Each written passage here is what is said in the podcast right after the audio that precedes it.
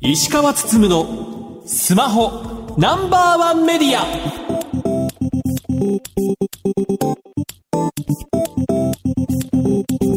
皆さんこんばんは。石川つつむのスマホナンバーワンメディアパーソナリティスマホ携帯ジャーナリストの石川つつむです。アシスタントの松代ゆうきです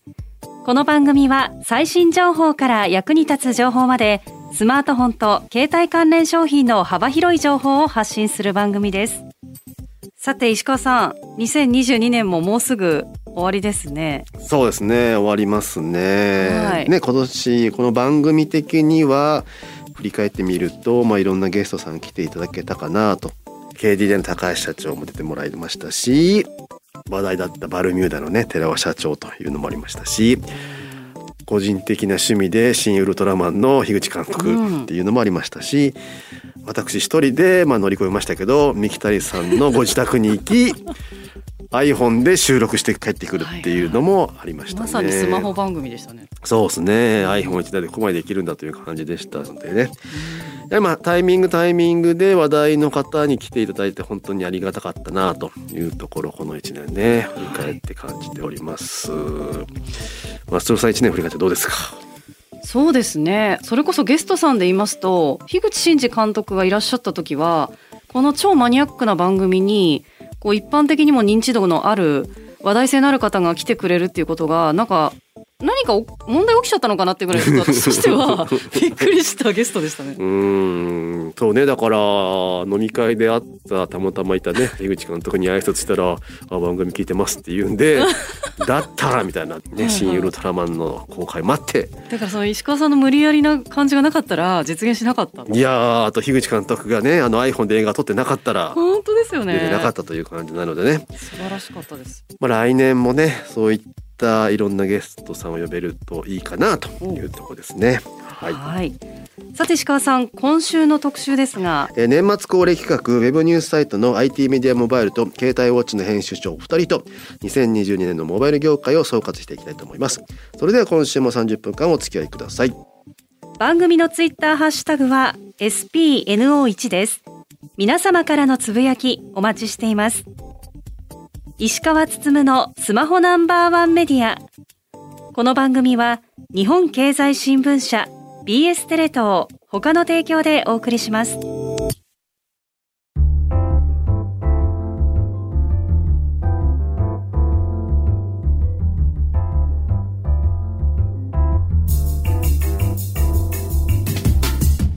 お聞きの番組はラジオ日経石川つつむのスマホナンバーワンメディアそれでは今週の特集です2022年を総括。モバイル業界座談会スペシャルパート1。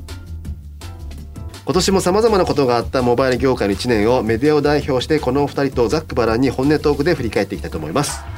それではご紹介いたします IT メディア株式会社 IT メディアモバイル編集長田中聡さんですよろしくお願いいたします。続いて株式会社インプレス携帯ウォッチ編集長関口聡さんです。よろしくお願いします。お願いいたします。します。え2022年は円安と製造コストの値上がりが連日報道されモバイル業界も大きな影響を受けました。えまずはキャリアメーカーのこの1年の動きを皆さんと振り返ってみたいと思います。はい、えー今年もたくさん、えースマホメーカーにご出演いただき、まあ、新製品を紹介していきましたがやはり海外メーカー等に聞くと円安の影響でコストが大変だという話をしてましたし、まあ、日本メーカーもね海外から調達していることもあって大変だという話がありましたがぶっちゃけて今年振り返ってみるとスマートフォンの新製品ってあんまり面白みに欠けたかなっていうのが正直なところなんですけど その辺お二人どう思われますか？結構なんかバランスのいい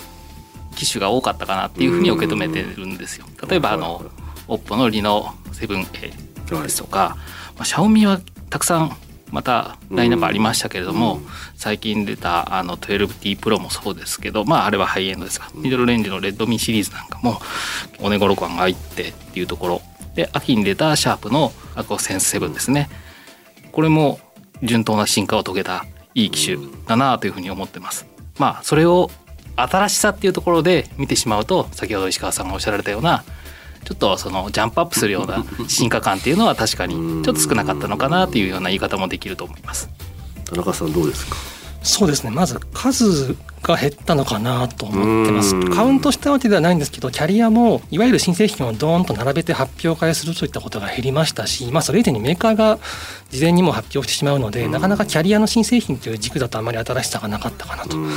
あと今関口さんおっしゃったようにあの数を減らしつつ、まあ、一点突破で特徴を打ち出すその急速充電であるとか1インチセンサーのカメラとかそういったところで、まあ、インパクトを出そうとしている試みというのは目に留まったかなと思いますね。うん、そうですよね。ただなんかそのね iPhone もどちらかというとマイナーアップデートな感じも強かったりしましたし Android のハイエンドもまあ本当に小幅な進化に伴ったという感じもするので、まあ、若干物足りなさは感じてしまったっていうのは個人的な意見だったりもしますしなかなかあとねあのコストパフォーマンスのいいものっていうのが何でしょう。今までだったらなんか5万円以下でこんなのが出たのかっていうところが7万円とかになってたりもするので同じラインでね。その辺でやっぱりちょっと買いづらくなってきたっていうのはあるのかなっていう気がしますかね。あとどうでしょう。なんかサービス面で気になったものとか料金とかって何かあったりしますか？料金だとやっぱり楽天モバイルの、うん。まあ、0円廃止うんがの一番にきますよね。あれ見てどう思いました？まあ、結構やっぱりうちの読者さんからの反応ってやっぱ厳しいものが非常に多かったんですけど、うんまあ、個人的にはそれは当然0円じゃできませんよねっていうすごくまあ納得感があるというか、まあ、あの後あのライバル企業のトップに取材する機会でも、まあ、事業家としては当然でしょうというようなコメントが、まあ、ドコモのいい社長から得られたりとか第4の存在としてこれから業界をいろいろこう活発にしていただく上ではこれもまた順当なうん。一手を打たれたんだろうなというふうには思ってます。田中さんどうですか？まあメディアとしては美味しいネタでした。ね あの当時記事で0円廃止っていうのをつけない日はないみたいな新聞社も我々もこぞって同じような論調でうん。ちょっとそれもどうなのかなと思うところもあったんですけどまあでもそこはやっぱり攻めざるを得ないのと0円廃止によるまあやっぱり周辺のサービス事業者の影響ですよね。あのその影響で他社へ移行が進んだりとかある種0円の廃止によって流動化が進むという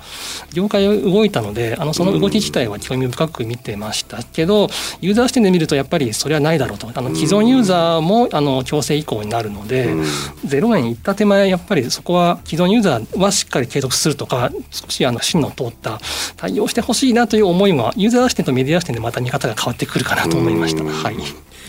0円やるときにもうちょっとなんかやりようもあったんじゃないのかなと、期限設定するとか新規加入でね何ヶ月間とかっていう風にやったらもうちょっとこんなに注目されなかったんじゃないのかなっていう気もするのでまあ楽天危なっかしいとこがあってそこがね注目されてるとは思うんですけどもただ危なっかしすぎるのもなっていうのがね正直感じたことですね。これやっぱり楽天って記事で取り上げると盛り上がりやすいですか？結構きますね。うーんまあもう田中さんのお話通りで楽天モバイルさんのお話はまあ今年の春は0円廃止ですごく読まれましたしその後キャンペーンがあったので、まあ、段階的にこう有料になっていくという形でしたから、まあ、そのタイミングタイミングでまた読者からも反応があると。うんでまあ競合となるう各社さんもそれに合わせてキャンペーンを打ち出してきたりとか、まあ、結構周辺ざわつくというか活発になるうん読まれるっていういいサイクルでしたね。IT メディアでもそうでしたか？そうですね。あの5月の発表当時はそのプラン自体の記事がまあ読まれたんですけどそれ以降7月前後のその実際に0円が終わるタイミングでじゃあどこのキャリアに乗り換えるのがいいかと。楽天モバイルに代わるその MVNO であるとかオンラインプランであるとか。乗り換え先に関する記事も読まれましたしあるいは視点変えてあの楽天に残るんであればそのポイントの倍率が上がるので11月以降も実質0円で運用するにはどれぐらい使えばいいのかみたいなその大テク的な記事も読まれたのまあいろいろと楽天の切り口にいろんな記事を料理するまさにあの編集部の腕が試されてるなと思うところもありました。はい。それでいうともう一つ、まあ、今年振り返ると、まあ、au の通信障害というのも大きかったかなと思いますがあの辺田中さんどうでしたか？そうですね。通信障害は社会的なもうインパクトのあるトピックなので我々モバイル専門メディア以外のその新聞であるとか一般のメディアもやはり報じたので、なかなかニュースとしてあの一番手でみたいなところが難しいんですけど専門メディアとしては楽天ほどわーっと盛り上がったというかその、まあ、社会全体が盛り上がっている中でなかなかその専門メディアの立ち位置として難しいなと思うところもありましてただあの取材したことはしっかりまとめてこういう対策がいるとかまあ、バックアップ回線であるとかキャリアのその情報の発信の仕方とかいろいろ課題はあったので、まあ、そこをしっかりと伝えていく必要はあると同時にただかなり社会的なインパクトが大きいので専門メディアの色が逆に出しづらかったかなという感想はあります。はい、なるほどね。関口さんどうですか？例年携帯ウォッチって一番読まれる日はやっぱ iPhone の発売日発表日なんですね。ところが今年は1日単位で見た場合一番読まれた日は7月2日でした。あの au さんの通信障害があった日。土曜日ってことですか？土曜日ですね。あの日朝10時ぐらいに起きまあ本当はその通信障害のお知らせというのは、まあ、その数時間前夜中1時ぐらいかな、うん、出てたと思うんですけどそれには気づかずぐっすり寝ていて、うん、朝起きて慌てて記事を書きそこからどんどん読まれ始め、えーまあ、関連する記事をいくつか、まあ、通信障害に起きたらこういうところにも影響が出てますよとかこういうサービスが使えなくなりますよということを、まあ、記事として掲出していくと、まあ、そういった複数の記事がどんどんどんどん読まれていきシェアされていきで、まあ、その日一日すごく読まれましたという形になって。まあ、この時はやっぱり携帯ウォッチのあのすごくこう熱心に読んでくださる方々だけではなくって普段テクノロジーとかあんまり関心がない方にもニュースが届いたのかなというふうに思いましたね。ね、なかなかあの時ねやっぱ KDDI 自身がちゃんとした情報を出せないぐらいね大変だったのでどう切り作るかっていうのも大変でしたもんね。そうですねまず事実確認みたいなところが使えませんっていうこと自体は、まあえー、ネットの声を見てもそうですし手元のも見てもそうだっていうのは分かるんですけども、まあ、KDDI の人もアップデートがなかなか難しいところもあるとか確実な情報を出していくのが難しいっていう中で今回はやっぱり細かくというか短いスパンで、まあ、情報がなくてもとりあえずこう今こういうステータスですっていうのがひとまず出てくるようにはなったのでそこで例えば半日経った状況でまだ使えませんとかそれをお知らせするだけでも受け手として、まあ、読者としては何かの手段でそういった記事に接してまだダメなのかっていうような反応を返してくれたりとか結構細かくこう情報を出されたこと自体はすごくありがたかったけどユーザーからするとやきもきする時間もそれだけ長く続いてたと、うん、そんな一日ですよね。KDDI 広報とはどうやってやりとしたんですか？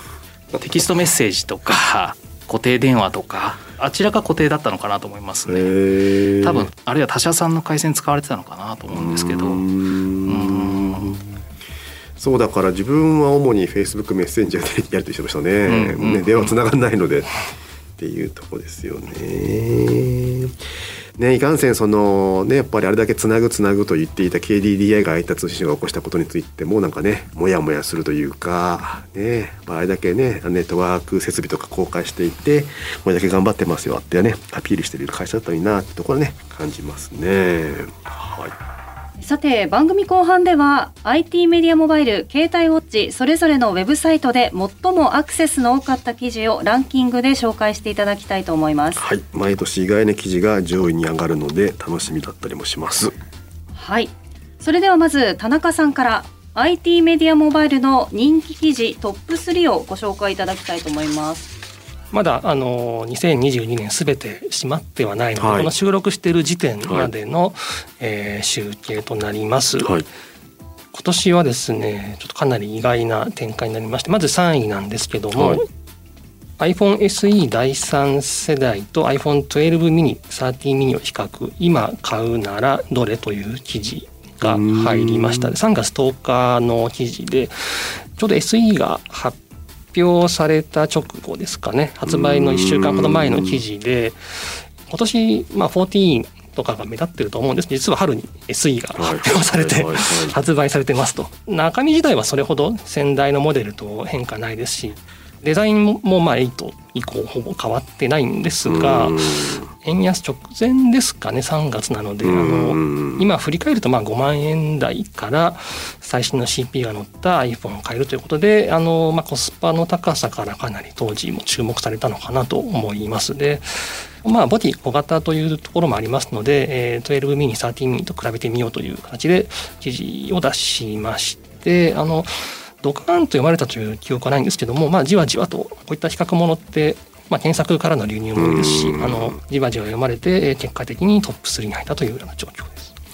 今年代表するスマートフォンって iPhone SE 第3世代なのかなっていう感じもしなくもないですよね。そうですねあの価格の話とかコスパを踏まえると案外そこなのかなと。ですしねいきなり1円で買えるみたいな話もあったりしたので まあそういったね注目度合いで言うと、はい、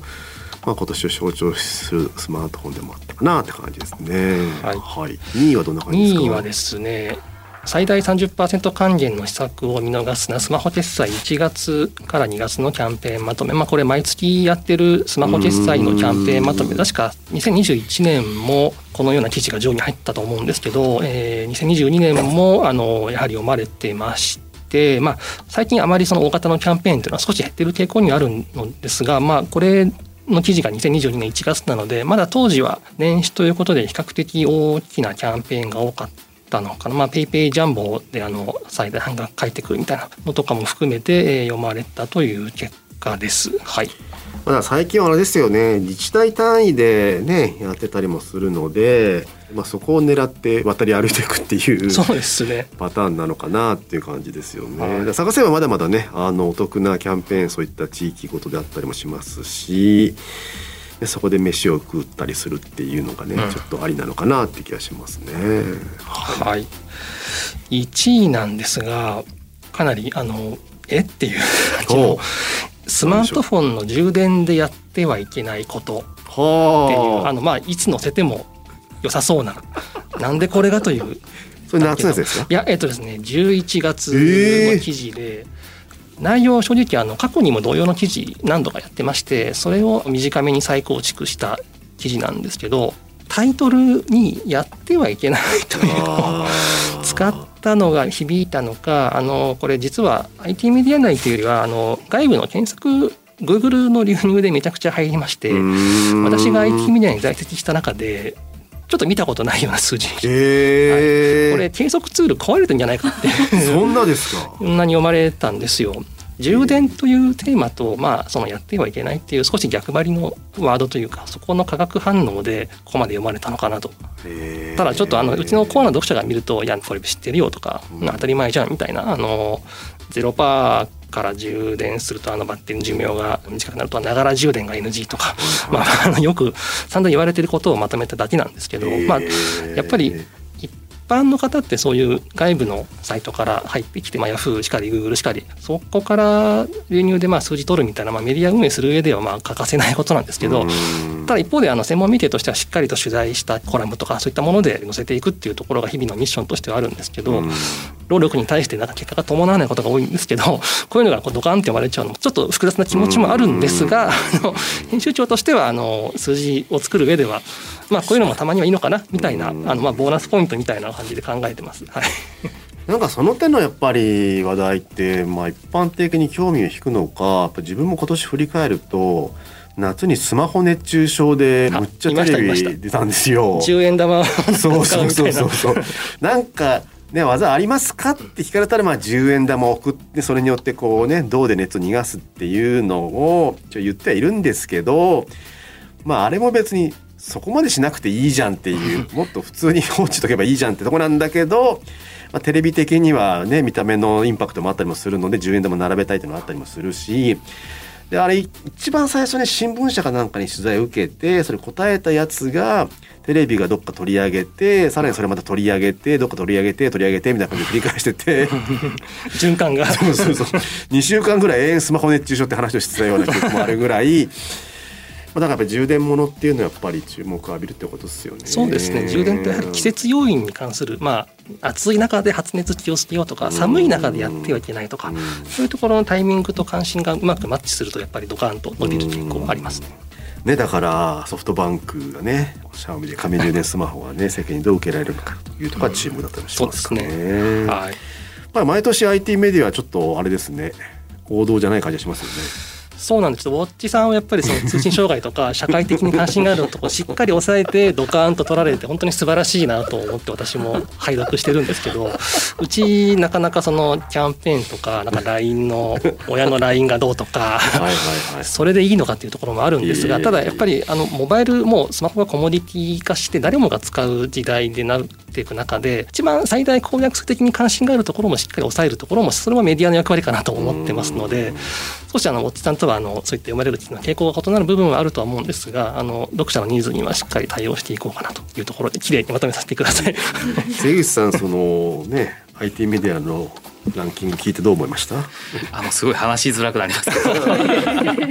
忌憚のないところ編集部的にはやっぱ自分たちが企画したネタあの一緒に、まあ、フリーランスライターの方々と力を合わせて作ったネタみたいなのがあの受けると結構やっぱりしてやったりみたいな気持ちにはなるので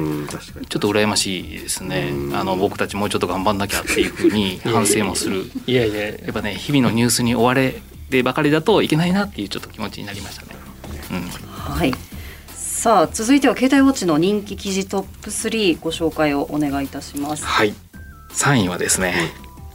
アップル 5G 対応の iPhone SE 第3世代を発表でした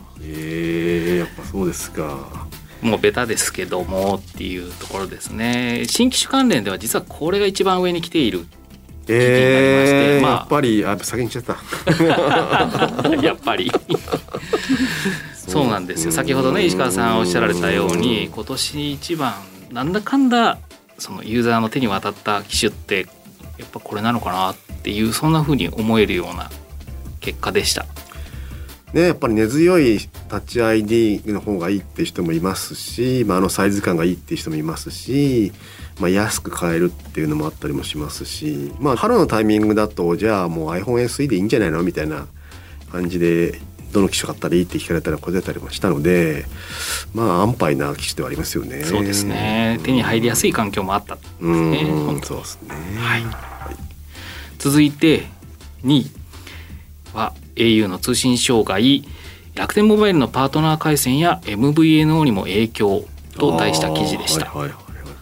あの au の通信障害もこの7月2日3日、まあ、それから数日間はまあ関連する記事ってたくさん出したんですけれども、まあ、軒並み上位に入る中で一番携帯落ちとして多くの読者さんに読んでいただいたのが影響範囲をお伝えする記事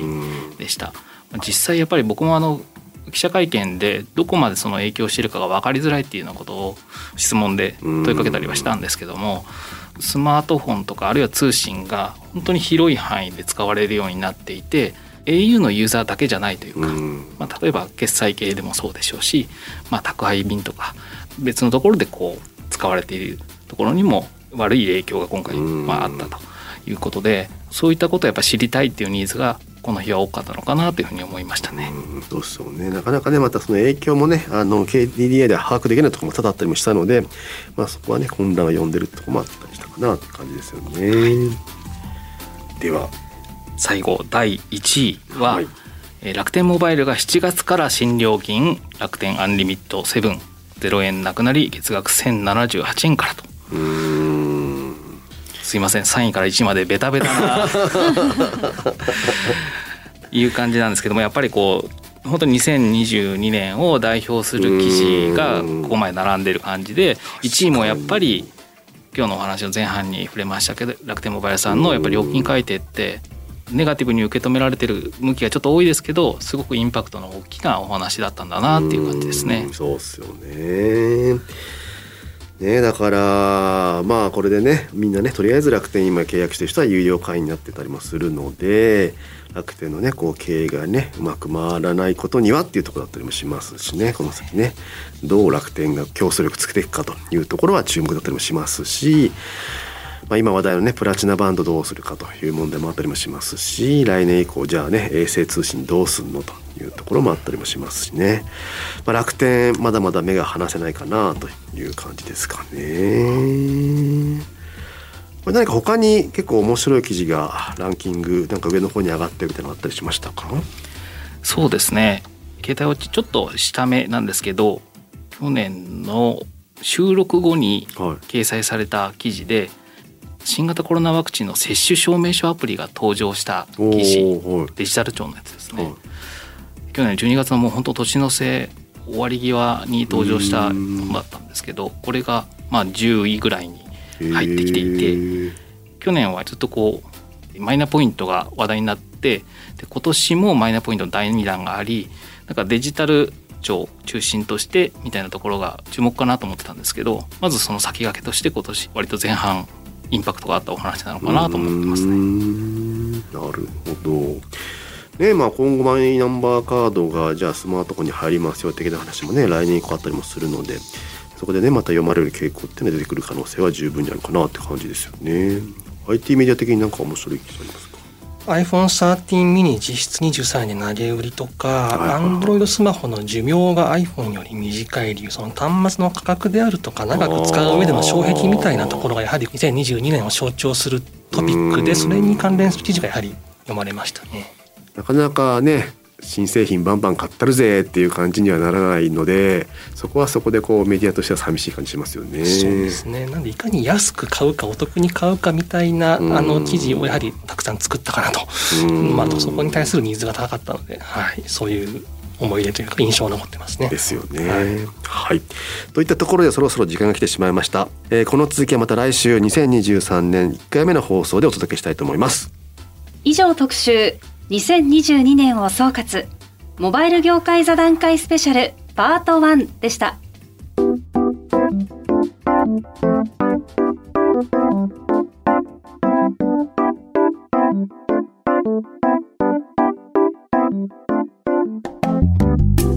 石川つつむのスマホナンバーワンメディアエンディングです。番組では皆さんからのご質問情報などをお待ちしています。番組サイトは検索エンジンでスマホナンバーワンメディアとカタカナで検索してください。ラジコではタイムフリーで放送から1週間いつでも無料でお聞きいただけます。さらに音楽ストリーミングサービス Spotify でもこの番組をお楽しみいただけます。また Twitter のアカウントは spno1 media spno1 メディアです。ぜひフォローしてください。石川つつむのスマホナンバーワンメディア。この番組は日本経済新聞社 BS テレ東他の提供でお送りしました。さて石川さん来週ですが。今週に引き続き田中さん関口さんと一緒に2023年のモバイル業界を予想していきたいと思います。来年の放送は1月5日午後8時20分からです田中さん関口さん来年もよろしくお願いします。よろしくお願いします。ラジオ日経石川つつむのスマホナンバーワンメディア。お相手は？石川つむと。IT メディアンバイの田中と。携帯ウォッチ関口と。松代ゆうきでした。それでは皆さん。良良いお年を。マイオンバゴートゥーギー